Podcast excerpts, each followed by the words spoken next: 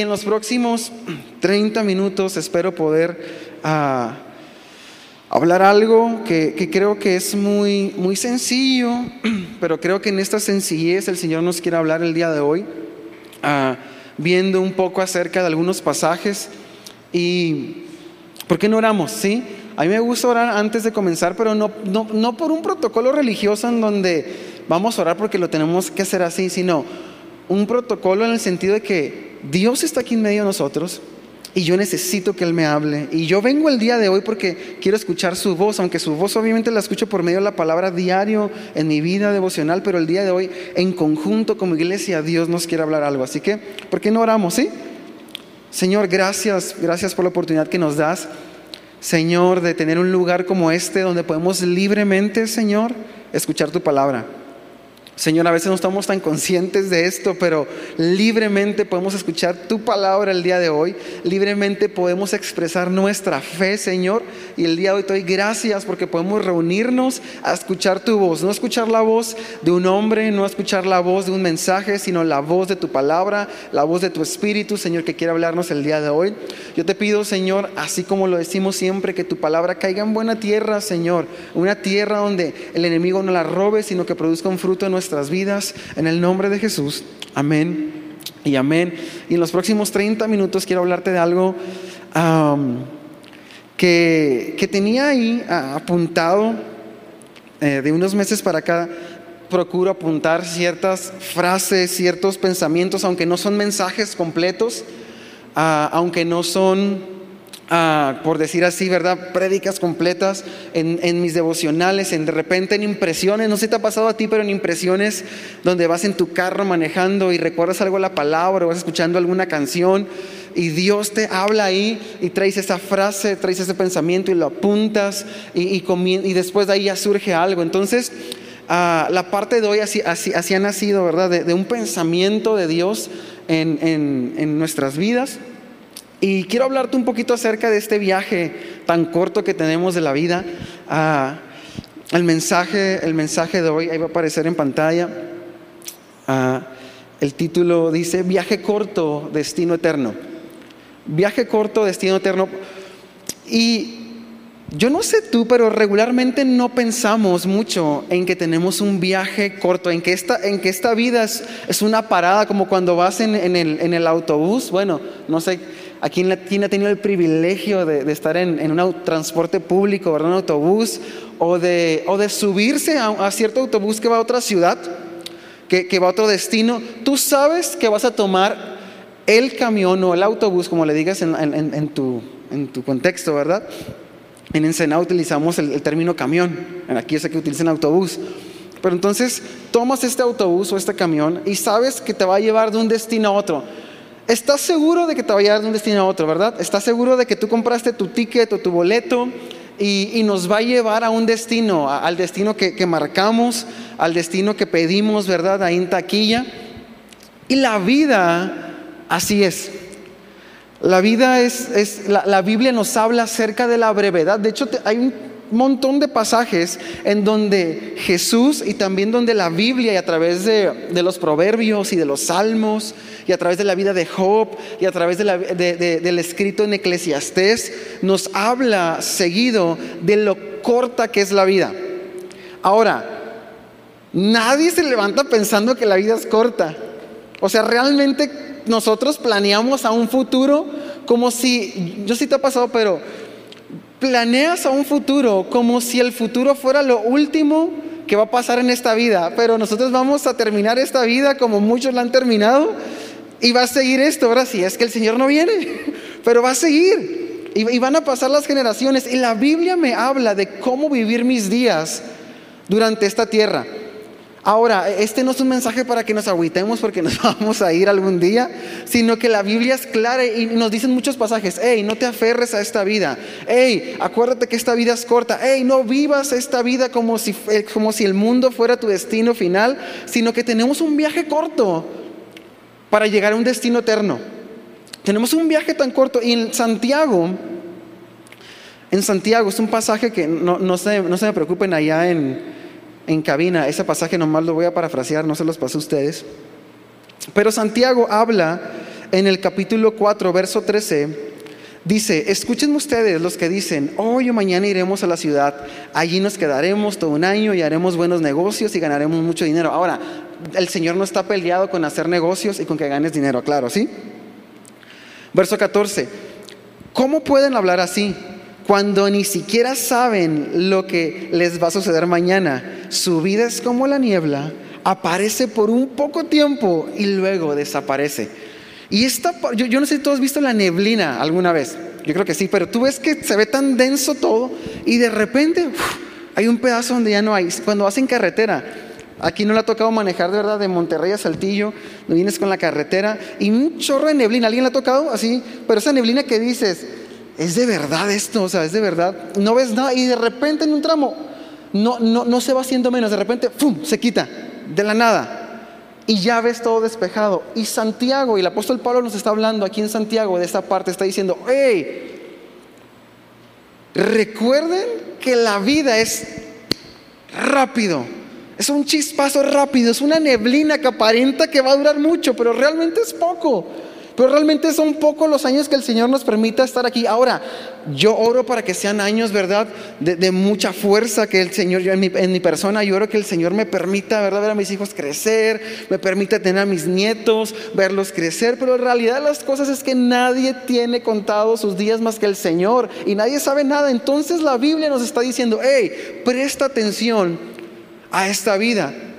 ¿Y sabes lo que quiere hacer esta vida tan rápida que el modelo de este mundo está diseñado obviamente para que la vida vaya más rápido, para que perdamos la atención de lo que el Señor quiere hacer con nosotros, aún para que perdamos la atención y, volteemos nuestros ojos de la palabra de Dios. De hecho, yo no sé si tú te has puesto a, pensar, en la mañana platicaba con mi esposa y platicamos de, lo, de lo rápido que es todo, como, híjole, estoy de aquí para un lugar, para otro, de, de este para acá, para acá, y se nos olvida que tenemos un destino eterno. Ahora, cuando tú y yo recordamos por medio de la palabra, y te vamos a entrar a esto, que tenemos un destino eterno, vamos a vivir más conscientes de que somos ciudadanos de un reino Vamos a vivir más conscientes de la voluntad de Dios aquí en la tierra para nosotros. Vamos a vivir apreciando lo que Dios aprecia. Vamos a vivir amando lo que Dios ama. Porque no vamos a edificar sobre nuestro propio beneficio, sino que vamos a edificar sobre el reino de los cielos.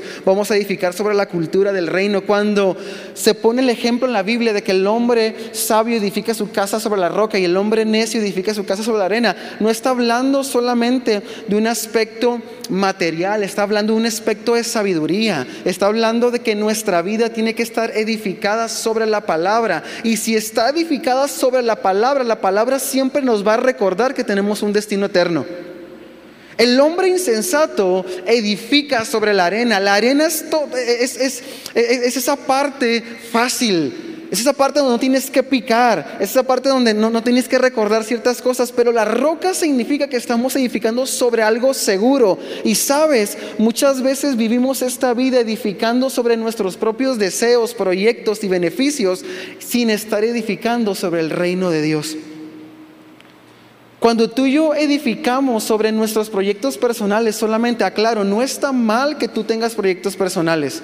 No está mal que tú tengas deseos, que desees trascender, que desees avanzar en la vida, que desees un mejor empleo, que desees mejores recursos. Pero cuando vivimos para eso solamente nos desviamos del propósito que Dios tiene, que es un propósito eterno, que en esta vida tan corta solamente es un destello, así un arañazo de la eternidad que Dios de lo que Dios quiere hacer con nosotros. Por eso nos deja su palabra para poder vivir como Jesús vivía aquí, con el corazón que Jesús vivía por medio de la capacidad que nos da el Espíritu Santo. Ahora, ¿sí me está siguiendo? ¿Sí me está siguiendo? Ahora, en este viaje tan corto, algo que perdemos y algo que se nos va, pero, pero a todos y, y así como un chispazo, es vivir en gratitud. Es vivir agradecidos. Yo no sé tú, pero de repente a mí se me olvida el 2020. Y ese, y ese año donde, donde anhelábamos tanto venir a estos auditorios, No sé si ya se te olvidó a ti, pero a mí Dios me lo tiene que recordar. Donde estabas en tu casa y decías, Señor, ¿cuándo voy a volver a entrar a un auditorio? Señor, ¿cuándo voy a volver a cantar con todos juntos? Señor, ¿cuándo? Y es que somos tan fáciles de olvidar lo que anhelábamos, porque cuando Dios lo pone, de repente decimos, ah, pues ya pasó. Ya estamos otra vez aquí en los auditorios. Ah, pues, pues está bien y se nos olvida. Y en Filipenses capítulo 4, hablando acerca de la gratitud, fíjate, esto está bien interesante, ponme atención, no, no, no te me desesperes, vamos a irlo desarrollando. Dice, alégrense siempre en el Señor. Insisto, alégrense, que su amabilidad sea evidente a todos el Señor está cerca, está hablando de la venida del Señor, está diciendo, hey, Dios viene, Jesús viene, acuérdense de eso, Jesús viene, no se inquieten por nada, más bien en toda ocasión, repite, toda ocasión, toda ocasión, eso va a ser clave ahorita, con oración y ruego, hemos estado hablando mucho de la oración, ¿verdad? Con oración y ruego, presenten sus peticiones a Dios y denle gracias, repite, denle gracias denle gracias. Verso 7, y la paz de Dios que sobrepasa todo entendimiento, cuidará sus corazones y sus pensamientos en Cristo Jesús. Ahora, el apóstol Pablo está hablando algo muy, muy, muy interesante, muy, muy trascendental para nuestra vida. Está diciendo, hey, en toda ocasión permanezcan agradecidos. Ahora, la gratitud es un estado del corazón producido por la palabra y el Espíritu de Dios.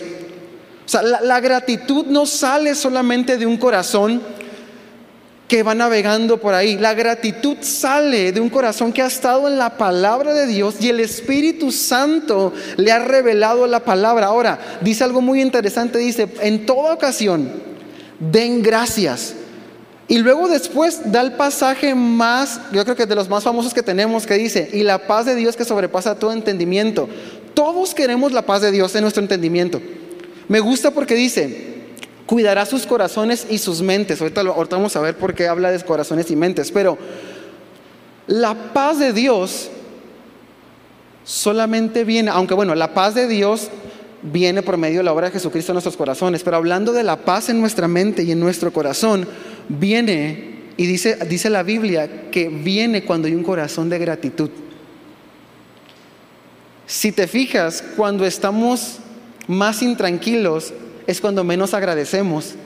Y cuando menos agradecemos es cuando menos tenemos paz en nuestro interior.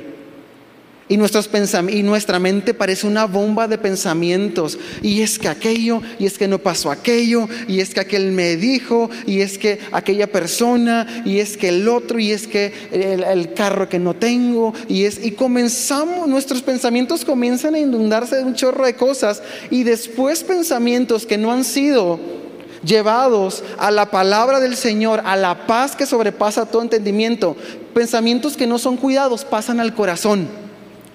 Y después de haber tenido solamente pensamientos, ahora pasamos a una, a una situación y a un estado del corazón donde se vuelve más crítico el asunto, porque entonces ya no tenemos paz. Ahora, el agradecimiento es liberado cuando tú y yo estamos conscientes primeramente de la obra que Jesucristo hizo en la cruz del Calvario. De hecho, un corazón que está consciente de la gracia de Dios es un corazón que constantemente está agradecido tenemos un chorro de motivos por el cual agradecer. Yo no sé tú, pero a veces nos levantamos sin motivos por el cual agradecer, ¿verdad? Como que te levantas en automático, pero la realidad de las cosas es que la palabra de Dios me está diciendo en todo tiempo, recuerden estar agradecidos, recuerden que el agradecimiento es algo que el Señor utiliza para que su paz venga. Ahora, cuando dice que sobrepasa todo entendimiento, me está hablando que la paz que Dios va a traer está por encima de lo que yo pienso, está por encima de lo que yo entiendo, dice, está por encima de todo entendimiento. O sea que cuando yo vivo agradecido, soy un recipiente para que la paz de Dios habite en mi mente y en mi corazón. ¿Sí me está siguiendo? Y por lo regular nosotros deberíamos de ser las personas más agradecidas. Ya no, ya, no, ya no la agarraste. Tú y yo deberíamos de ser las personas más agradecidas porque estamos seguros de que pasaremos la eternidad con el Señor. A veces veo videos de personas, ¿verdad? Los, los típicos ahora coach motivacionales o coach de vida. ¿Qué es eso? Pero bueno. Y están más agradecidos que nosotros. Oye, tú ves un video de ellos y te dicen, hey, hoy me levanté y obviamente te verán su vida perfecta, ¿verdad? Y así van así. Y, y oye, mira la naturaleza. Oye, gracias, no sé qué por esto. Y te, y te avientan un speech de agradecele a la vida y esto y aquello. y a veces yo digo, ¿Cuánto nos falta a nosotros como creyentes estar conscientes de la gratitud y de lo que el Señor hace? Dice su palabra que Él hace salir el sol sobre buenos y sobre malos. Dice que sus misericordias son nuevas cada día y tú y yo deberíamos de ser los primeros en estar agradecidos. Cuando vas manejando tu carro que a lo mejor anda fallando con todo, pero Señor, gracias porque no voy caminando, Señor. Gracias porque hoy hubo alimento en mi casa. Gracias porque puedo abrir la puerta del refri y algo voy a tener. Pero el mundo de hoy y el sistema de este mundo está diseñado para que no seamos agradecidos, para que siempre estemos insatisfechos. Pero tú y yo ya estamos satisfechos por la obra de Cristo en la cruz. Él vino y trajo satisfacción a mi corazón. Él vino a llenar mi alma. Él me perdonó de mis pecados. Él me dio vida eterna. Él tuvo gracia sobre mi vida. Su misericordia se presenta todos los días delante de mí, diciéndome que antes estaba muerto y ahora estoy vivo. Y ese es un motivo suficiente para agradecerle al Señor. Eso y las cerezas del pastel que todos los días nos da el Señor. Como levantarnos, respirar, sin un tanque. El favor, dice la palabra, dice, el bien y la misericordia me seguirán todos los días. Pero se nos olvida que el Señor todos los días tiene bien para nosotros. Oye, pasaste una pandemia, estás aquí. Yo sé que para muchos fue devastador, gente perdió familias, gente perdió seres queridos, pero tú y yo estamos aquí, es suficiente para agradecerle al Señor, que Él tiene un plan para nosotros, que Él se ha acordado de nosotros, que hace salir el sol sobre nuestras vidas, que nos da aliento cada día para salir adelante. Y en esta vida tan corta, en este viaje tan corto hacia nuestro destino eterno, el Señor nos recuerda, hey, vivan agradecidos. De hecho, Jesús vivía agradecido. Cuando, tú te das cuenta cuando es la multiplicación de los panes, ¿qué es lo primero que hace el Señor? Da gracias y bendice los alimentos. Dice, Señor, ahora, si hubiéramos estado tú y yo, hubiéramos contestado como los discípulos, Señor, esto ni alcanza para nada. Y Jesús que dice, Señor, gracias. Bendícelos. ¡Fum! Produce un milagro ahí. Y la paz de Dios, hace cuenta que, que el agradecimiento es el, el recipiente de la paz de Dios pero esa paz va por encima de lo que yo creo, va por encima de lo que yo pienso. Y Dios dice, hey, esa paz no solamente es una paz como la da el mundo, esa paz cuida tu corazón, esa paz cuida tu mente, esa paz te trae un entendimiento que antes cuando dice está por encima de todo entendimiento, te está diciendo, te voy a hacer entender que aunque parezca que deberías de estar en una situación donde deberías de no agradecer, mi paz te va a llevar a una situación donde vas a agradecer en medio donde muchos no agradecen. ¡Fum! Ves la paz del Señor. Cuando ves a tus hijos crecer y dices, Señor, tienen salud. Cuando ves a tu familia estar ahí, Señor, es que tú tienes misericordia de mí. Si me estás siguiendo en esta parte? Yo sé que es muy sencillo, pero el Señor nos está llevando a eso. A vivir agradecidos.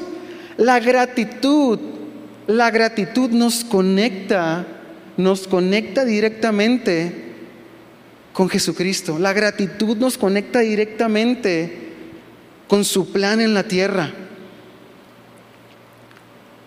Ahora, ¿se puede agradecer por todo? Me dice la Biblia que sí.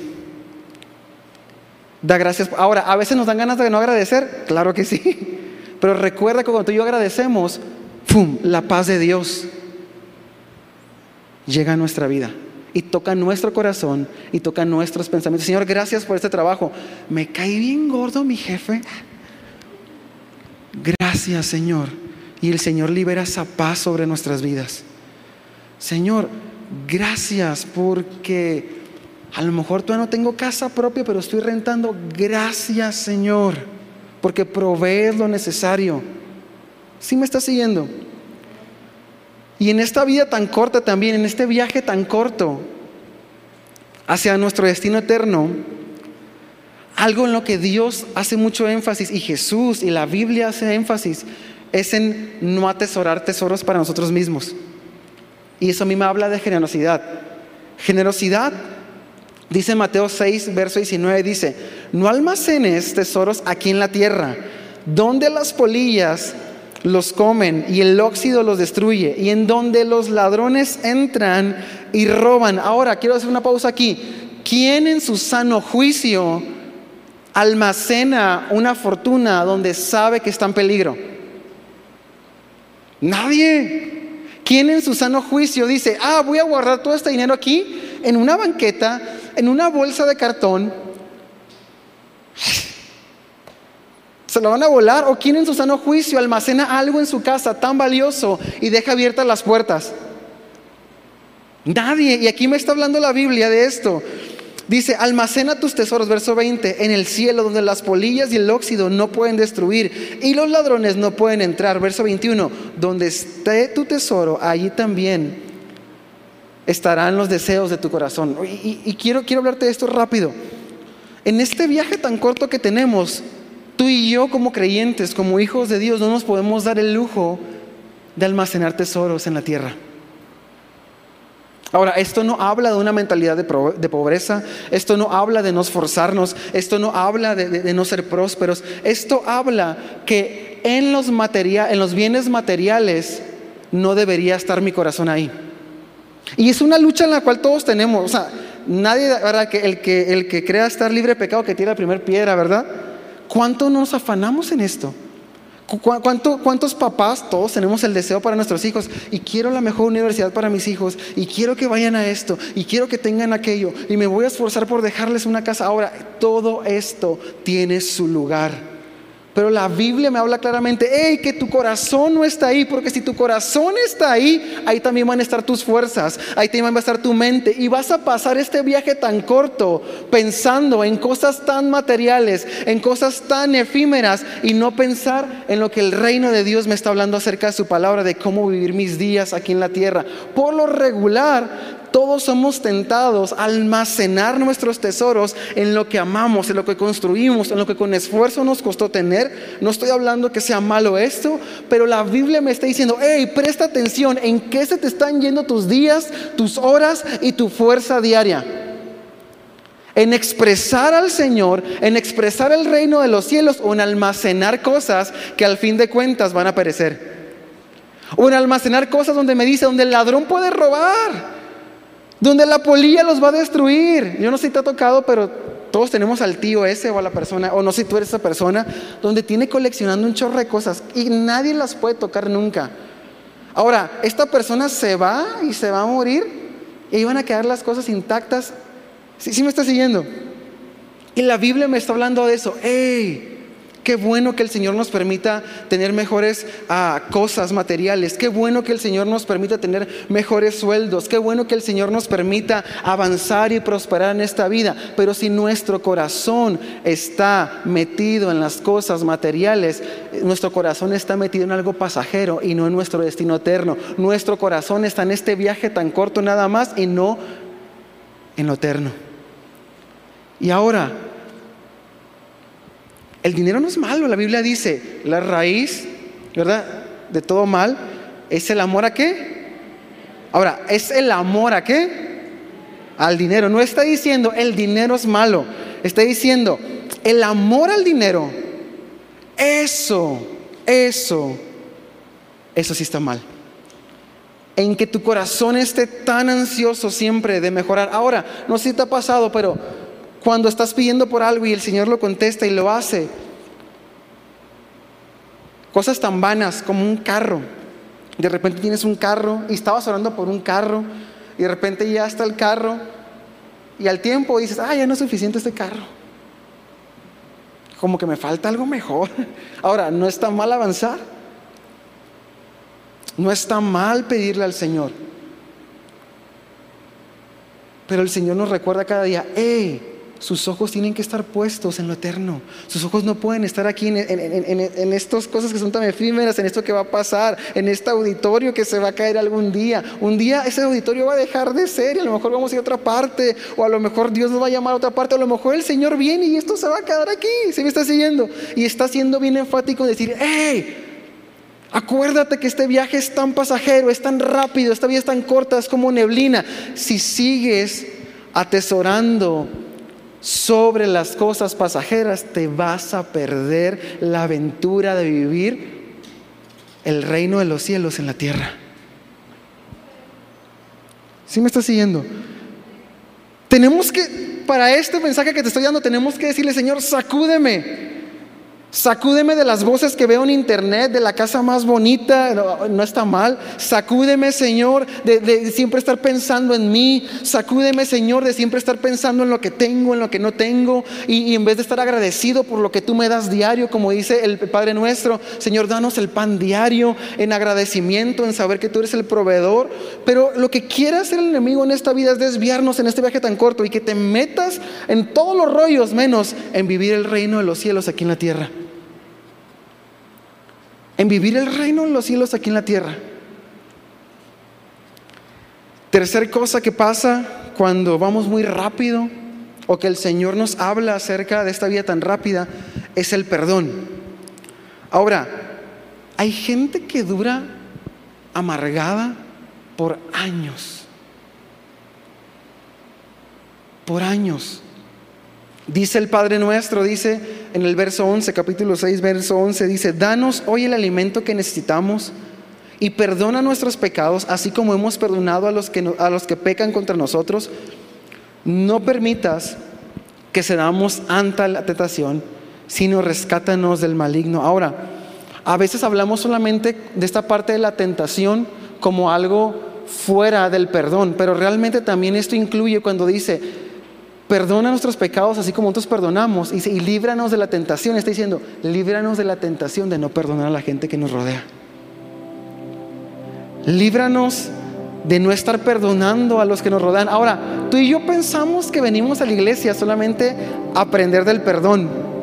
Pero te quiero decir algo, aquí en la iglesia es donde no solamente aprendemos del perdón, sino donde practicamos el perdón diariamente. Porque es cuando servimos con gente imperfecta, es cuando alguien nos lastima, es cuando alguien nos voltea la cara, es cuando agarramos a alguien en un mal momento y de repente nos dijo algo o de repente a alguien se le salió, andaba en un mal día, dijo algo que no tenía que decir de ti, se equivocó de ti y ahí es donde comienza a cobrar vida esta parte. Y tú y yo en ese trayecto de vida tan corto no podemos vivir sin liberar perdón. No, podemos vivir sin liberar perdón. De hecho, es antibíblico que nosotros como creyentes no liberemos perdón ante las personas. Y a veces metemos una excusa de decir, es que no tengo nada en contra de él. Entonces, ¿por qué no lo saludas? Entonces, ¿por qué no le das la cara? Entonces, ¿por qué no le mandas un mensaje? Entonces, ¿por qué le sacas la vuelta? No, yo no tengo nada en contra de él. Entonces, ¿por qué no hablas con él? Entonces, ¿por qué no le sonríes? Entonces, ¿por qué no lo saludas? Si me estás siguiendo en esto? No, es que yo, yo perdono, ¿verdad? Pero no olvido, ahí está y ya mi confianza nunca más va a poder estar ahí. Ok. Ok, entonces vayamos a las escrituras y veamos la gracia de Jesucristo sobre nuestras vidas. Mira la gracia que tiene Jesús con Pedro, que es un reflejo de nosotros, ¿eh? Cuando Pedro le dice, te voy a seguir, Señor siempre voy a estar contigo. Y vámonos, lo niega. Y después Jesús se lo encuentra pescando y le dice, hey Pedro, vente. Y lo invita a desayunar. O sea, Jesús no arregla las cuentas llegando y diciendo, hey, ¿qué me dijiste, Pedro? A ver, ahora sí, dímelo en la cara. A ver, ya estoy vivito aquí, a ver si es cierto. Si le dice, vente, hijo, vamos a comer. Lo sienta a desayunar yo, me imagino qué momento tan, tan chistoso. Fíjate, Pedro, la última vez que vio a Jesús, lo, lo, lo, niega, lo abandona y luego lo vuelve a ver y Jesús le dice, vente, vamos a desayunar. Y se se sienta, y yo me acuerdo que Pedro está, ¿qué le digo? ¿Qué onda con, qué le pasa? Y ya después de desayunar Jesús le dice, oye, ¿me amas? Es, la nueva manera de que perdonemos a nuestros amigos. Invítalos a desayunar y les, hey, ¿me amas? Te van a decir que sí porque ya están desayunando enfrente de ti. Pero, pero Jesús está mostrando la gracia que está diciendo, aún el pecador se sienta a la mesa. Y esa gracia tenemos que liberar nosotros. Y después le dice, Pedro, ¿me amas? Y dices, Señor, y como que Pedro dice, ¿cómo le voy a decir que sí? Y le pregunta tres veces. Muchos dicen que fueron tres veces porque fueron las tres veces que lo negó. Pero al final de cuentas, lo que quiere recordarle a Jesús, le quiere decir, hey, ¿te acuerdas cuando yo te dije, te di esa palabra, que tú ibas a ser parte fundamental del inicio de la iglesia? Y dice, Pedro, apacienta mis ovejas. Dale. Ahora, en esta vida tan corta, en este viaje tan corto, tenemos que ser personas que constantemente estemos liberando perdón. Yo sé que es complicado a veces. Yo, yo sé que a veces es, es, algo que no nace de nuestro corazón, pero sí nace de un corazón que está pegado a la palabra de Dios. Si nace de un corazón que está escuchando la voz de Dios. Si tú estás constantemente con humildad leyendo la palabra, vas a poder liberar perdón. Porque es algo que no va a salir de ti, es algo que el Espíritu Santo va a producir. ¡Fum! Y vamos a liberar gracia y vamos a liberar perdón. Y el Señor nos está diciendo constantemente, hey, la vida es tan corta como para vivir amargado con el de la esquina. La vida es tan corta como para hacerle caras al anfitrión. ¿Sí me está siguiendo? Que me dijo que me sentara en otro lugar y yo me quería sentar ahí. Y el anfitrión me dijo que allá. Entonces te va llenando el costal de piedritas porque cada vez que te ve tú sientes que es personal. Te dice, hey, siéntate ya. Y tú ya, ya entras así como que libera perdón. Libera gracia a tus papás, a tus hermanos, a tus vecinos, a ese jefe que, es tan uh, obstinado contigo. Libera perdón a, a, esa persona, a esa esposa, a ese esposo, a ese papá, a esa mamá, a los errores de la gente que aún te han dañado. Libera perdón, libera gracia, perdona sus ofensas, así como el Señor nos ha perdonado a nosotros. Y vamos a viajar en este viaje tan corto ligeros.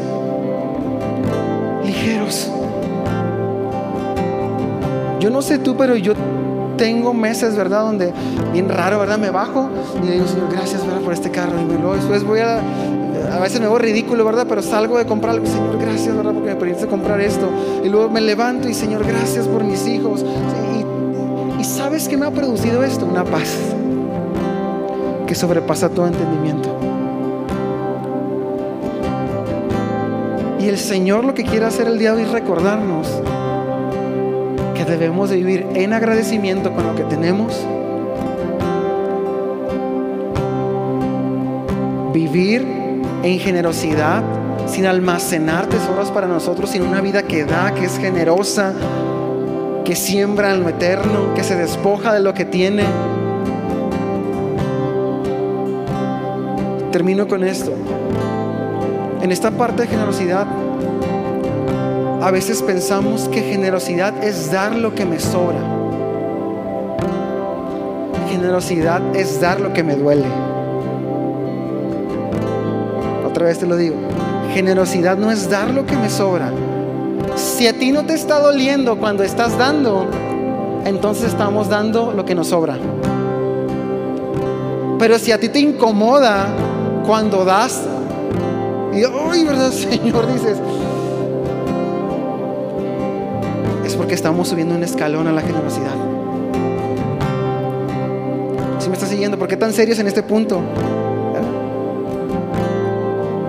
Vamos, vamos a vivir este viaje tan corto, ¿verdad? Agradecidos, siendo generosos, desprendiéndonos de lo que amamos, de lo que queremos almacenar y liberando perdón. Yo espero que el día de hoy te puedas que con alguna de estas tres te hayas podido identificar.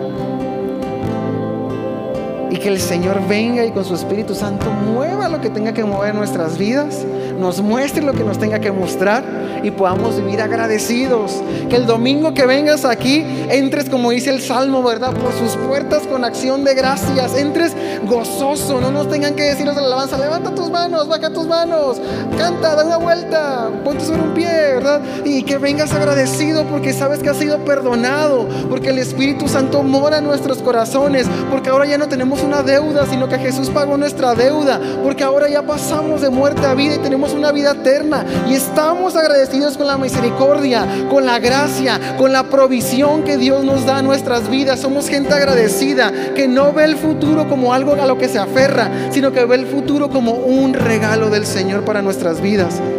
¿Sí me está siguiendo?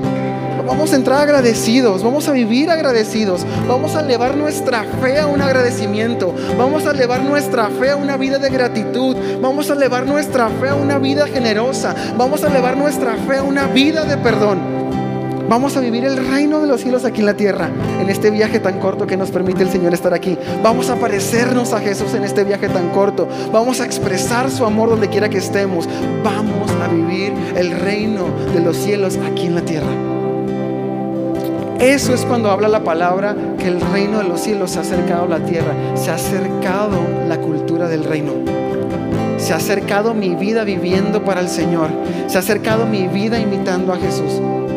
Yo no sé tú, pero yo necesito cada día que el Señor me eleve en estas tres cosas, en agradecimiento, en generosidad y en liberar perdón y gracia a la gente. Amén. ¿Por qué no oramos? Ponte de pie, vamos a orar.